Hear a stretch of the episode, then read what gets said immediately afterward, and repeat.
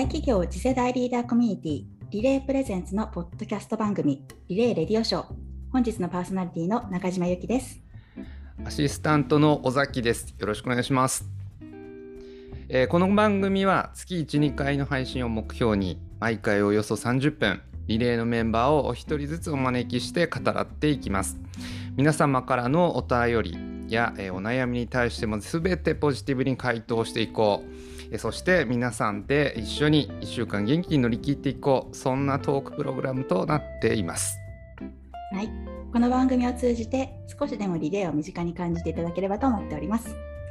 さて今回はゲストにリレー第2期あいおい日清同和損害保険株式会社の上原邦明さんをお招きします。前回ゲストの三井住友海上の飯間様からのご紹介になります。飯間さんと上原さんお二人は同時期にシリコンバレーでお仕事をされていたとのつながりもあり今回ご紹介をいただきました。そして、えー、上原さんはつい数ヶ月前に、えー、4年間のシリコンバレー赴任を終え帰国されたばかりとのことでまたいろいろな話が聞けそうで楽しみです。それでは早速上原さんをお呼びしたいと思います。上原さん本日はよろしくお願いします。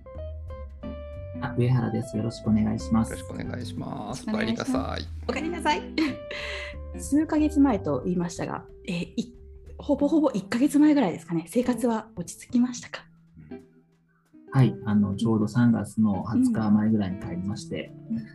ようやくですね、家のセットアップと電気ガス水道が通って、携帯電話も手に入ったし、えそんな状況で、まだスーツとか船便が届かないんで、会社にすごい行きにくい状態で、1週間にあのワイシャツの数からしたら2回ぐらいしか行けない状態です。そうか、荷物結構かかるって聞きますもんね、うん、今。そうですね。ということは、あれですか、桜とかをこうゆっくり楽しむみたいな感じもなく、バタバタとですかね。本当ですね、もう驚きの花粉症で。あ花粉症向こうって花粉症ないんですか？粉はですね、すごく飛んでるんですけど、おそらくあの種類が違っていて、私はあの杉の花粉なんですけども、ヒノキも少しあるかもしれませんけど、あの4年、5年、5年ぶり、4年ぶりに、あこの辛さだったっていうのを今まさに実感してまして。うん。ありがとうございます。アメリカに杉花粉はあんまりないということですか、うんいや、あの、スタンフォードのあのマークを思い出してもらう。あ、確かに。確かに。あんな感じで、杉はね、あるはずなんですけど、別なんそれそうですねあの、それなりに1月、2月はヒットしてたヒットしてるんですけど、強さがなんか違くて、日本の方はなんか激しいですね。うん、なるほど。すみません。あの冒頭からすごい雑談から入ってしまいましたが、あの皆様に簡単にあの上原さんの自己紹介いただければと思っています。はい。では改めまして皆さん、こんにちは。あの、愛用日清ドア損保の上原です。あの、今君から紹介があったということで、実は MA サンデーディホールディングスっていうホールディングスの中に三井住友海上と愛用日清ドア損保と2つありまして、あの保険保険の損害保険つながりになってしまったので、今日はなるべくあの、損害保険っぽい色を出さないようにちょっと話してきたらななんて思っています。私はあの2002年の、えー、社会人入社で、まあ、79年の生まれなので、ちょうど実は、え、丸20年が会社を終わったところということで、あの、なんかあっという間の20年とも21年目になってですね、久しぶりにあの、会社、シリコンバレーでは少し人数が少ないっていうか、まあちょっと個人で動いている感もありましたので、久しぶりに会社に戻ったらですね、周りの、まあ、皆さんが、まあ、後輩ばっかりになっていて、あ、実は全然もう若くないんだなって今実感する、そんなような状況です。はい。ありがとうございます。20年のあの社会人歴ということであのそうですね。今のちょっと取り組まれてるお仕事とかにあのお話をお伺いしたいと思ってるんですけれども今までその20年間こうまるっとまとめるとシリコンバレーに行く前のお仕事内容からシリコンバレーで今ちょっとキーワードが個人でちょっとしてるところもあってっていう話もありましたがあのシリコンバレーのお仕事の内容そして、えっと、気にされて日本でどういうようなあのポジションに、えー、でお仕事をされるのかっていうところを少しお伺いできますでしょうか？はい、了解しました。あのまず、まあ、初めはですね、日本ではずっとあの営業部門にいまして、入社から5年間、あの企業の新規開拓営業ということで東京にいまして、その後また東京でもう5年間、あのリテール営業ということで、いわゆる一般的にあの、なんていうんですかね、まあ、ちょっと前回の今参加の話もつながっちゃいますけど、保険っていうのは個人で売るんではなくて、あの代理店さんって言ってですね、中間業者が売ってくれるので、その方々のまあマネジメントとか、そういう方々をあの開拓するような仕事ということで、10年間国内営業をやりまして、その後、本社に行って、あの営業推進をですね、丸5年やって、15年間うん日本で働いて、そこでまあようやくですね、そろそろあの、まあ、ラインまあ、マネジメント層、まあ、課長とかマネジメントになれる年が来ましたので、いよいよですね、部下を持って、どっかの地方、全国飛んでですね、あのちっちゃな拠点でもいいから社長とか言われてですね、部下10人ぐらい持って地域の開拓したいなと思って、ま、手掛けをしていたところ、まさかのですね、シリコンバレーに行ってくれということで、まあ、当時あのシリコンバレーってインシあの、フィンテックとかがね、流行り出した頃だと思います。インシアテックなんていうのもちょうど名前が出てきた頃で、残念ながら私はですね、あんまりそのテックの方の分野の人間でもなかったり、あの IT の人間、デジタルの人間じゃなくて、まさにあの損害保険のいわゆる、まあ、昔30年前で王道で、えー現場をやって本社で営業推進をするっていう道を来てたので、シリコンバレーって言われた時にですね、それが何だか分からなかったですね。シリコンバレーってどこなんだろうなっていうことで、これはでも聞いたことはあると思ってですね、あの当時あの、私の営業推進の上司もまさにあのそういうね、あのデジタルに遠い人間なので、お前シリコンバレーに行けって言われてるけど、知ってるって言われて、いや、知りませんって言って、Google で調べるって。これアメリカだ？とか言って、え、アメリカ？とか言ってですね、カリフォルニアだ、知ってる？とか言ってですね、行ったことあるのか、アメリカ？ないですとか言って、それで、あの、まあ、ないもあるも関係ないけど、まあ、行く行けってことだから行くしかないよってことでですね、まあ、決まったと。2015年とかですかね。2018年18年あ、そっか、今は22年ですもんね。はい。そうですね、ちょうど第一陣のその、えー金融機関、まあ、第一陣というか、あのまあ、もっと古くからいらっしゃるあの、ね、SFP さんとか、あの皆さんそうですけど、金融機関でいうと、どちらかというと結構行き出したので16年、17年、それがまあもっと以前に言ったけども、一回撤収してるとかってことがあったので、あの割と早めというか、本当1.5陣ぐらいの、まあ、あのどんなところか見てきなさいみたいな感覚で飛ばされて。そっかだからリレー日記で参加いただいてたと思うんですけどそれはもうシリコンバレーから、えーっと参加されたってことなんですか？まさにおっしゃる通りで、私が4月に赴任をして、いやもうそれこそもうあの何言ってるか分かんない人たちの中で何やってるのか分かんない状態でですね、うろうろしてるときにあの、また何言ってるか分かんないあの、えっと、イノベーションの研修に行けみたいなことで、本来これ日本から行くべきものなんだけど、どんなものか分かんないから、まずそれ現地のやつにまず行ってみろみたいなことでですね、まあそういう感じで来ちゃったかっていう感じだったんですけど、でもそれが本当ね、すごいあの人生を変えるようないい転機になりまして、えおかげさまでこんなことになりました。よかったです。ありがとうございます。そうか、そうか。ななんか結構、飯間さんのあの流れと結構似てるなとかっていうのを思いました。はい、ね営業されていて、シリコンババレーびっくりみたいなので、聞いてなかったっていうような。ですよね。ちょっとそれをさっきあのラジオ聞いちゃったので、あんまりあのかぶっちゃうなと思ったので、まさに同じく私もですね、あの普通あの人事異動って4月なので、海外人事で12月ぐらいに私もその前の年のあの6月か7月に突然言われまして、ちょっと来年の4月に海外転勤部組でシリコンバレーっていうところに行ってもらいたいから、10月から兼務ってことでですね、10月からあの、まあ、地ならし的に、まあ、1ヶ月に1回シリコンバレーを、まあ、視察して、どこに拠点を構えて、どんなことをして、みそたいなことを。やってたんですね。なので、まあ、ちょっとね、まあ、似てるというか、会社の風土なんですかね、こうやって。突然行ってくるみたいな。なるほど。で実際そうですねあの予想もしないそういうニュースを聞いていくことになって実際行かれて4年って結構な月日だと思うんですけれどもあのいかがだったですかってこう一言では言えないところあると思うんですけれどもあのお仕事だったりとか生活だったりとかっていったところ。そうですね。まあ、あの、まあ、行ってから本当にあの、あっという間だったなっていう感じで、うん。もう4年ならず、もう5年、6年、7年でずっといてもいいなと思えるような、もちろん環境だったんですけど、ただまあ、やっぱりあの、このシリコンバレーっていう、その、よく言われるクローズドなうん、あのエリアっていうんですかね、うん、やっぱりインナーサークルにしっかり入らないと、うん、しっかりデータのところが入ってこないっていう中からすると、やっぱ4年で一番短いクラス、コースか、まあまあ普通か、うん、5年、6年、7年って言ったらもっともっとできることも増えるんだろうなっていう感じはありましたけども、うちの場合はしっかりあのグループで、あの後をちゃんとつないでいくメンバーがいたので、4年、4年ぐらいで変わってきますけど、っていう中、今度あっという間でしたね。でも本当に拠点探しからっていうことで一からのあのビジネスの目の開拓っていったところもすごく大変だったかなとも思うんですけれども。そうですね。ただ、まあ、あの、一応あのグループのメンバー、まあ、1人2人いましたってことと、あと、あの、まあ、会社の名の通り、IO 日清では損保って言って、日清さんとすごい親しくて、あの、日本生命さんもほぼ同時期、半年ぐらい前に来られてたので、まあ、その皆さんのところに、も最初はあの、席を置かせてもらってですね、本当にイノベーションをあの、まあ、作るのっていうのはダイバーシティからっていうか、いろんな、まあ、皆さんと一緒になって、お互いが何やってるのっていうのを知りながらですね、うん、全然関係ない、あの自分にとって関係ないあのスタートアップとか米国企業と会うときも、お互いにあのミーティングに入れ合って、そこからなんかヒントないかなっていうことで、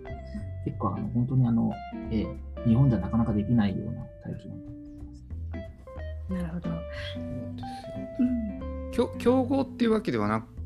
でもうなんなんていうんですか？確かにあのそのフィンテックとかインシュアテックがもうなんか今だったらねなんか溢れてますけど用語としてもなんかこう流行り始めるぐらいの時にいろんな企業さんがちょうどチャレンジしてシリコンバレー行かれて日本だった場合によって競合しちゃうような会社も向こうだったら仲間になってみたそんなイメージですか？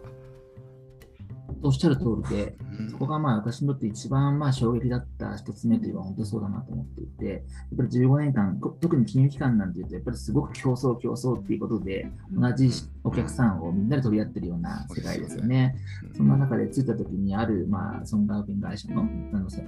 他社さんですけど、事前に来られた方にあの言われたことが本当衝撃的で、あの本当仲良くしようって言ってもらって、僕来たばっかなんで仲良くしてくれなくてもね、本当だったらあっちはいいはずなのに。仲良くしようって言ってくれて、で、なんでってことで言うと、あの、日本人同士でね、こんなあの、わずかちっちゃいあのリソースで競争し合っても、ここでは戦えないからと、日本人一丸となって、協力して、米国とか大きな、会社と、まあ、戦まあ、戦うというか、そういう人たちに挑んでいこうよっていうことを言われたときに、まあ、本当これ日本じゃないんだよね、シリコンバレーすごいなっていうのを、心から思ってその瞬間でしたね。これはすごいですね。向こう行かなかったら絶対ないですもんね。うん、うん、ありがとうございます。とかそのつながりも結構継続して保てそうな感じですかね、帰国してからも。そうですね、本当まあそういう、最初がそういうまあいいあの出会いが多かったので、うん、そうこのリレープログラムに行ったメンバーで、まあ、あの SAP さんにいらっしゃる坪田さんとね、あの一緒に同じマンションに住んでいたあの東京会場の大友さんっていうのがいたんですけど、もうその彼とは本当親友になって、もう息子と娘もすごい人らしくて、いまだにあの、まあ、なかなかあの情報を明かせないようなこともですね、ちょっとお互いに愚痴ってて、これは言えないなみたいな、これは言えないっていうようなことも話せる中の人がいて、まあ、そういうのっていうのは本当にあのこの SAP のプログラムに本当に一緒に行ったからこそだなっていうのは本当思ってますし、まあ、当時、まあ、坪さんがそれがあった時に、あの本当に家がね、隣隣隣3人とも、僕僕と僕もさん同じマンションで、坪さん隣のマンションで、子供3人が同い年でいつも遊んでたんで、うん、まさかあのリレープログラムに3人で車を乗り合って行ってましたから、うん、それもなんかすごいダイバーシティだなと、今思いがです。いやなんかいいつながりをあのまた保っていただけてすごく嬉しく思います。ね ありがとうございます。そうですね、まあ、4年間結構あっという間だったっていう話もあったんですけれどもあのこう帰ってからのお仕事は、えーと、この4年間のシリコンバレーでの、えーと、仕事の延長みたいな形になるのかそれともそれを踏まえてまた違うあの部門でお仕事されるっていうのはどんな感じでしょうか？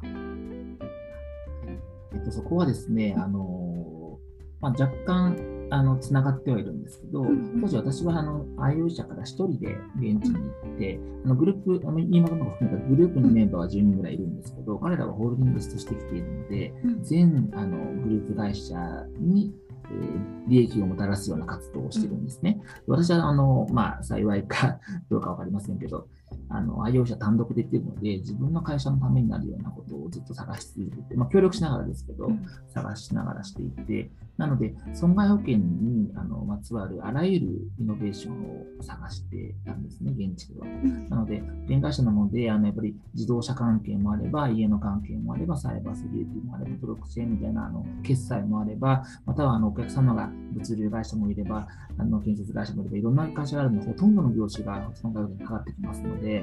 という意味ですと、本当全領域で、それこそ保険に入るときの音声認識の AI だとか、カンバーションの AI だとか、そういうところも全部見て、何かいいものないかなっていう目線だったんですけど、幸いにも帰ってからですね、あの弊社で一番強い部門のあの自動車保険でと、とりわけあのテレマティクス自動車保険なんて言って、あのもしかしたらもうご存知の通り、あの前回のね、あの話もありますけど、保険って事故があったら保険金払うのが保険だったんですけど、今後はその事故が起こらないようなところにあのご支援していきましょうっていう、やっぱりそれそれが社会的な価値でというふうになっているので、そんな保険を今作っている部門に戻りまして、そこはもう結構海外どっぷりの部門で、世界中からあらゆるいいイノベーション、まあ、日本に限らず世界中どこでもなんですけど、そういうところからの知見を得て、でとりわけそのモビリティ領域をま強くしていこうという部門に戻りましたので、あのまあ、やることが少しあのすごくフォーカスされて、うん、今までの中よりもやっぱりあのもっともっと掘り下げていけるっていう意味ではすごくワクワクしてますし、逆にあの広い領域を見てきたので、あの違うところにはこういうこともあったなっていう観点で見れるので、本当にあの良かったなっていうのは思っている、そんな感じですね。すごいいい流れですよね。うん、え上原さん、ちょっと素人質問一つだけさせていただいてもいいですか？あのそうなんですよ。ちょうど飯間さんもあの一本のお話されてたりとか今あのまさにテレマティクス保険ってお話あったと思うんですけどちょっとそもそもテレマティクス保険って何なのかっていうのを少しだけ教えてもらってもいいですか？あもちろんです。あのまあ、端的に言うと今まではあの保険ってすごくアナログで、保険に入ると保険証が郵便で届くだけだと思うんですけど、テレマティクスって言ってるのは、まあ、保険証動向の問題じゃなくて、車とですね、常に我々保険会社が通信されていて、つながっている状態で、例えば事故したその衝撃を感知したら、本来まあ事故した人っていうのは驚いてびっくりされているわけですよね。で今どうしていいかもわからない状態になって、まあ、すごい焦るわけじゃないですか。一生に一回もしないかもしれない事故ですから、その時に保険会社の方から、その事故した方に対してアプローチをして、今どう大丈夫ですかってすごい衝撃があったんで、事故したんじゃないかと思ってご連絡しましたっていうふうに事故を拾いに行けるような、まずことがあります。なので、まあ、つながってるっていう時点で、あのまあ、事後的なサービスがすごくあの良くなるっていう点もありますし、逆にあのつながるってことはあの動きを全部トラッキングをあの、まあ、プライバシーに配慮してですけどしてるわけですからやっぱりあの未然に、えっと、事故を防ぐような、すごくまあ危ない運転があって、ヒヤリとしたり、ハッとしたり、そういうことって、あれけどたまたま事故しなかったっていう、そういう事故って、あの結局は氷山の一角みたいなものになってますから、そういう危ない運転をしたときに、こういうことが危なかったですよっていうのを毎回毎回ご連絡にすると。まあ、それをまた、まあ、ちょっとゲーミフィケーション的に言えば点数っぽくして、今回の運転、何十何、95点でした、100点でしたよ。で100点だったら割引しなきゃいけない。て、あと運安全な運転してんだから保険料安くすべきだっていうことすごく一貫してつながっていて、もしも事故があった際にはすぐにこちらからアプローチできますと。そんなようなもので、本当に今までとは全然違う、まあ、皆さんと保険会社がつながっているっていうレベルマティクスなんていうふうに思ってますね。ああ、もうめちゃくちゃ分かりやすかったです。ありがとうございます。なんかあの、あいおいえー、損保さんのですね、ホームページとか見ながらお伺いしてたんですけど、脳のトレーニングアプリがあるって書いてるんですけど、そんなこともやられてるんですか？今のところもう、あのまあ、それもちょっと変わり種かもしれませんけど、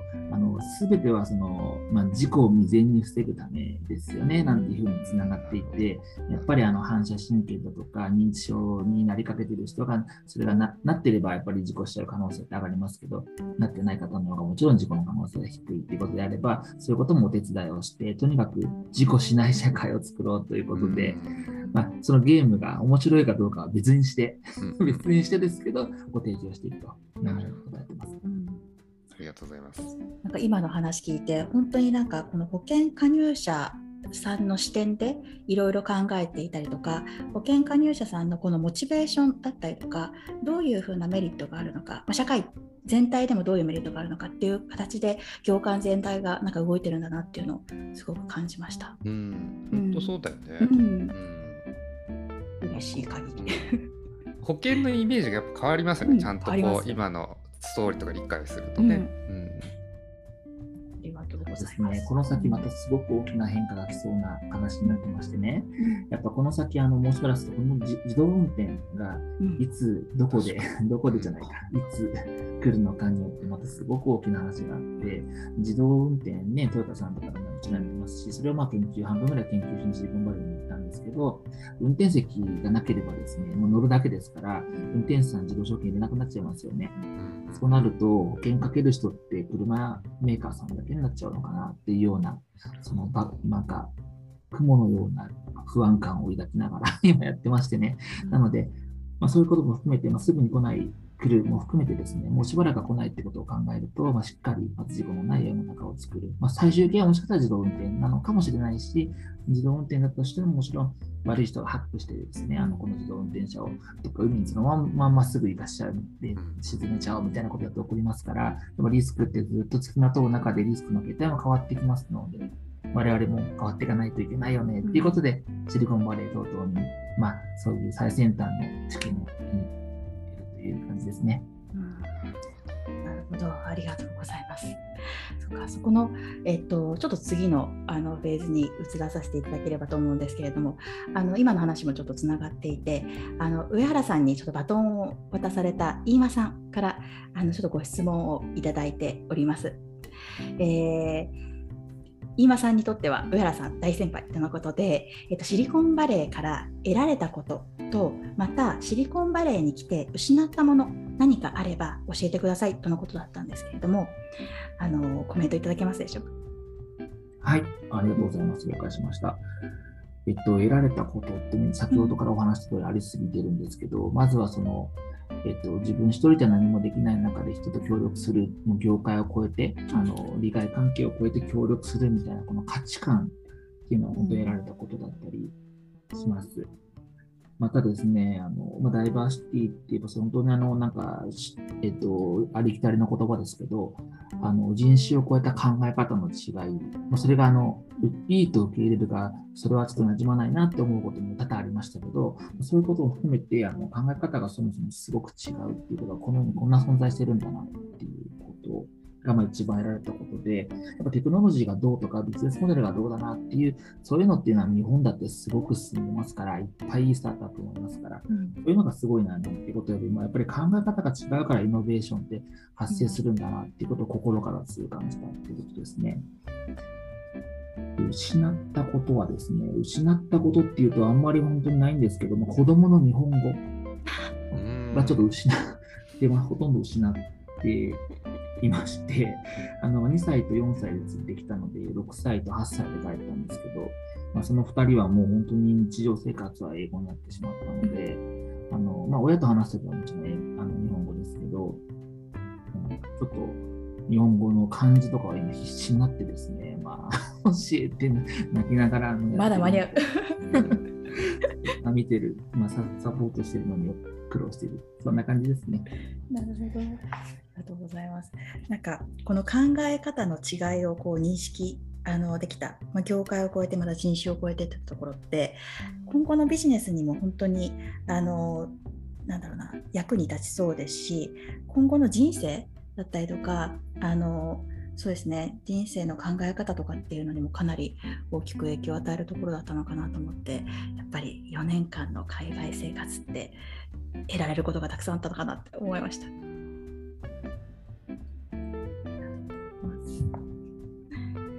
そして、えーっとですね、そうしまして、ーちょっと時間がすいません、またなくなってきて、あの申し訳ないんですけれども、未来いきますか。そうですね、はい、あのこのレディオショーではあのお仕事でも、えー、と個人的なことでも将来あのチャレンジしたいこと未来について、えーお話をお伺いしていて何か、えー、と将来今後チャレンジしたいことがあれば、えー、とお話しいただければと思っています。はい、了解しました。まあ、すごく難しいところで、今帰ってきたばっかで、ちょっと今の現状に馴染むのにすごい苦労してるんですけども、まあ、なんせあの、天気がですね、カリフォルニアっていうのを神がかってよかったんですけど、日本毎日雨じゃないですか。最近多いですね。いいですよね。うん行く前にあのよくシリコンバレーのスタートアップがなんでこんな風に頑張って成果,、まあ、成果出せるのかっていうあの一番はまあ冗談もあるかもしれませんが天気だって言われた方が本当多くて毎日毎日この青空を見てればどんだけ失敗しても次の日もうもう一回頑張ってみようって思えるよねってその通りだなって思ってまして日本で毎日雨だとなんか頑張れないなって今思ってるんです。けど。まあ、それはさておき、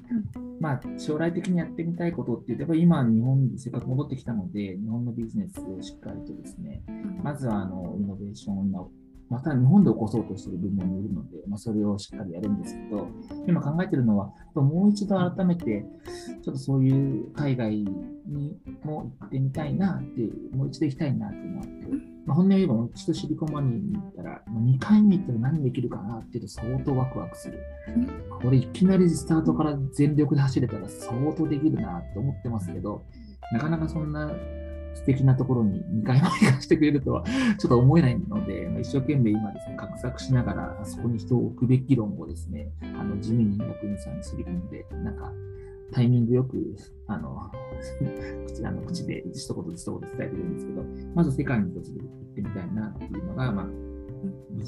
ところですけど、あともう一個はですね、あの私すごくテニスが好きで、まあ、今君とかのテニスをよくしてたんですけど、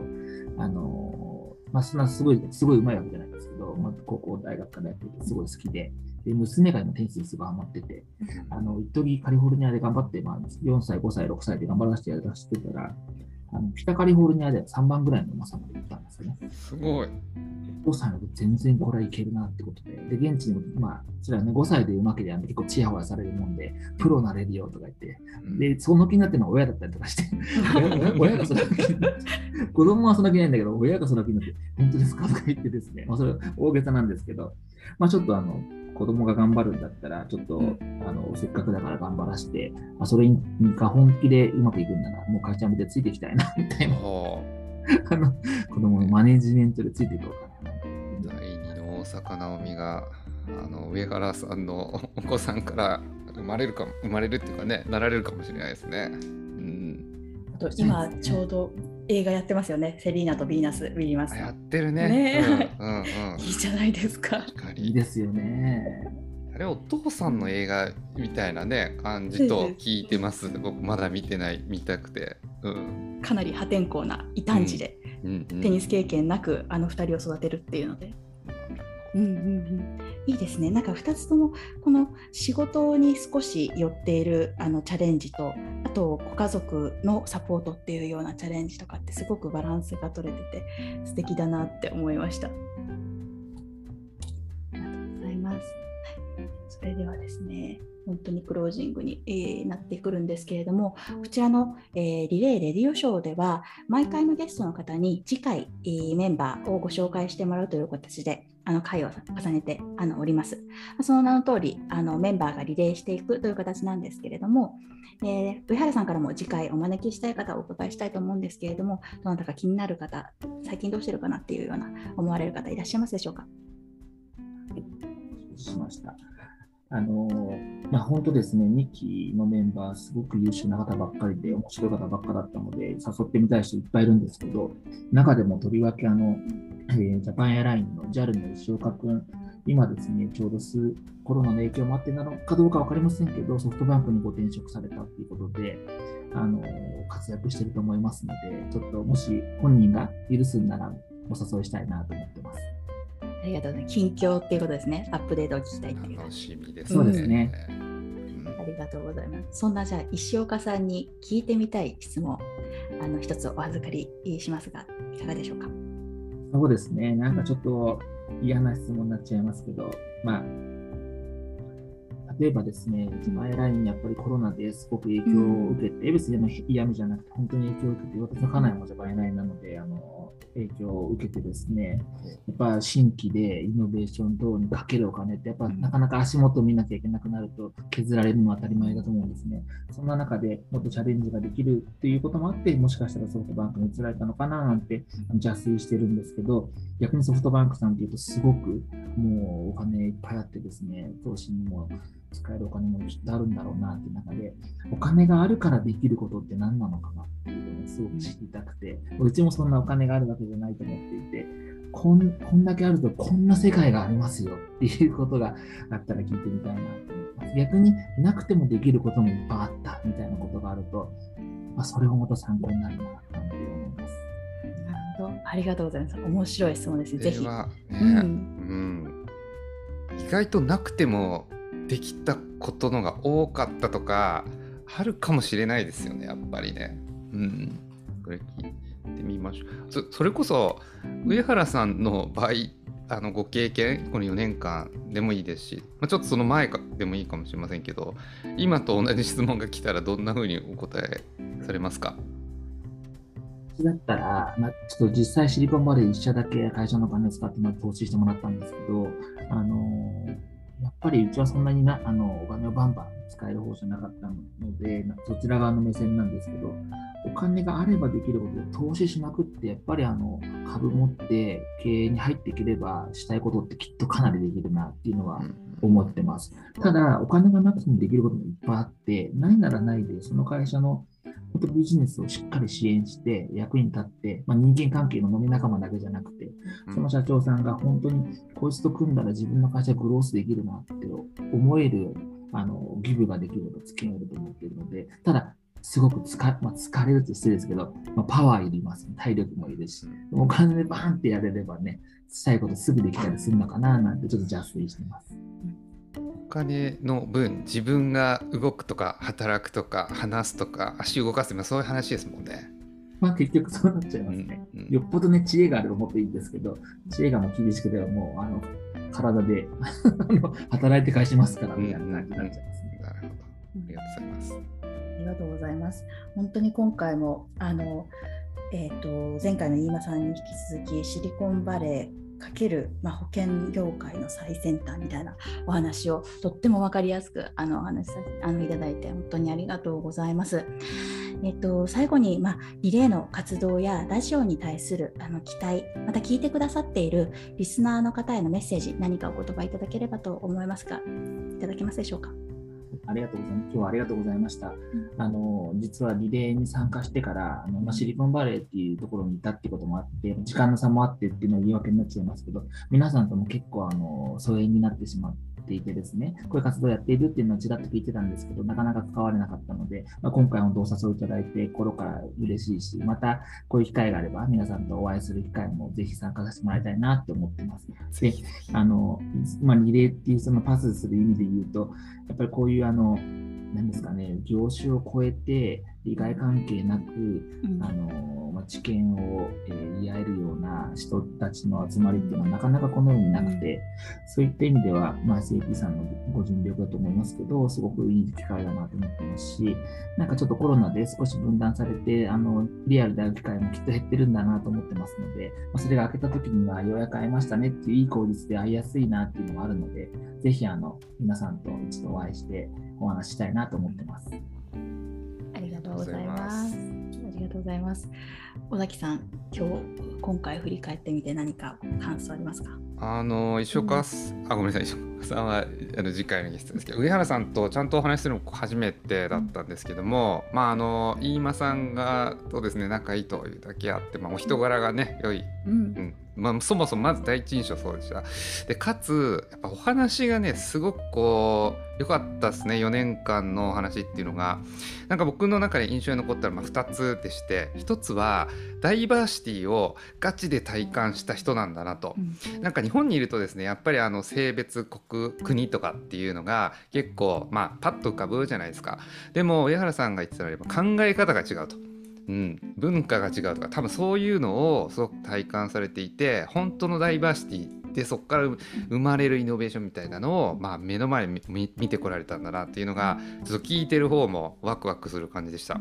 で2つ目はですねあのまあ保険のお仕事されてるってことだでであのねいろいろお伺いしましたけどリスクの形が変わっていくっていう話ですね、まあ、確かになと。まあ僕らの生活も変わってってますけど当たり前になんかこう危ないなとか、えー、企業のの活動の中でのリスク形が変わってるから保険の形が変わるっていうのも確かにそれはそうで変わっていかなきゃいけないっていうのがあのそうなんですよ。よくよくお伺いするとうんうんってなるんですけど、まあ、すごく気づきとしてありました。あのまあ、これからもですねあの日本に戻られたということなのでぜひ一緒に、うん、あのまたお会いして活動できたらなと思います。ありがとうございました。うん、ありがとうございます。本当ですね。あの日本に戻られたので、あのこちら側もあのどんどん巻き込んでいただきたいと思います。はい、そうですね。あの本日あの今日お話をお伺いして、あのシリコンバリーに拠点が移る、まあ、生活の拠点が変わるってあのとてもこう大転換点だと思っていて、大きな転換点だと思っていて、で得たものあの結構さらりと、まあ、考え方のあの違いを認識することができた。そこから生まれるあのイノベーションっていったところあのあのお話しされてましたけれどもそれを言える過程ってとってもいろんなことがあのいろんなことがご苦労だったりとかもあったのかなと思いますでその中その上でまた海外でチャレンジしたいっていうようなどこまでもリレーのメンバーの方は上昇事項なんだっていうのを 改めて